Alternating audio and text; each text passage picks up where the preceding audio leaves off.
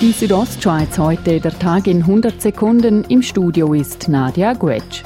In Chur ist in ein Hotel eingebrochen worden. Die Täterschaft entwendete dabei Bargeld, Getränke und elektronische Geräte, wie die Kantonspolizei Graubünden mitteilt. Der Wert des Deliktgut und der angerichtete Sachschaden belaufen sich auf rund 3000 Franken. Die Täter konnten inzwischen ermittelt werden. Sie sind geständig. Die Sportbahnen Hochwang stecken trotz einem guten Winter in finanziellen Schwierigkeiten. Dafür wurde jetzt der Gönnerverein Hochwang Club 1983 gegründet. Der Verein möchte die Bergbahn so ideell und finanziell unterstützen.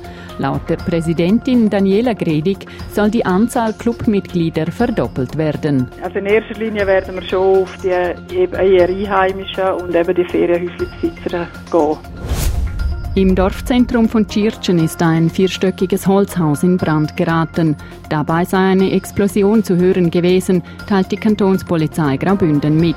Dazu Mediensprecher Roman Rüeg. Dabei sind zwei Männer verletzt worden. Beim einen hat man sogar müssen lebensrettende Maßnahmen einleiten. Die beiden Verletzten wurden per Helikopter ins Spital gebracht. Der Sachschaden am Gebäude beläuft sich auf mehrere hunderttausend Franken.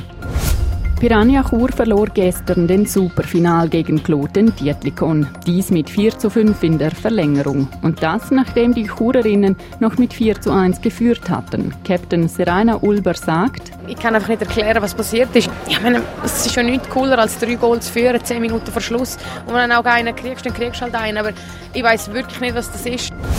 Die Südostschweiz heute, der Tag in 100 Sekunden, auch als Podcast erhältlich.